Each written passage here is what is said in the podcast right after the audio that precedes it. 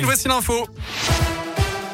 Et à la une, encore des suppressions de postes à venir à Michelin, à Clermont-Ferrand. La fabricante de pneumatiques prévoit la suppression de 614 postes en France l'an prochain pour la deuxième année de son plan de simplification et de compétitivité.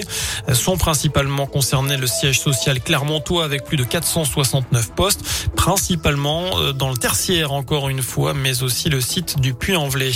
Doucement sur l'accélérateur. Aujourd'hui, nous sommes le 1er décembre. C'est donc aujourd'hui que la vitesse maximale autorisée est abaissée à 30 km heure dans les rues de Clermont. Cela ne concerne pas les 426 km de voirie de la ville car certains boulevards sont encore limités à 50 km heure. On vous a mis la carte des secteurs concernés sur radioscoop.com.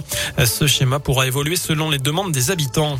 De nouvelles mesures aux frontières pour limiter l'arrivée du variant Omicron en France. Les voyageurs provenant de pays hors Union européenne devront présenter un test négatif datant de moins de 48 heures pour se rendre chez nous, qu'ils soient vaccinés ou bien non.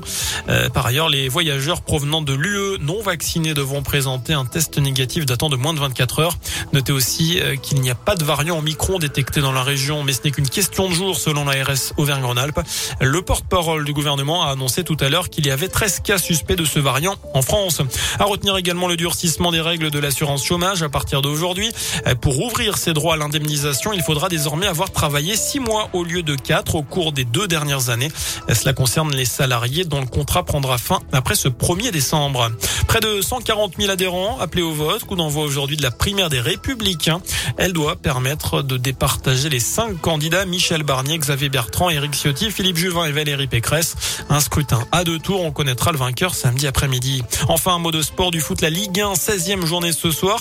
Clermont euh, reçoit Lens à 21h et veut mettre fin à une série de cinq défaites consécutives en championnat. À suivre également Brest, Saint-Etienne, ça vient de démarrer, ou encore Lyon-Reims un peu plus tard dans la soirée.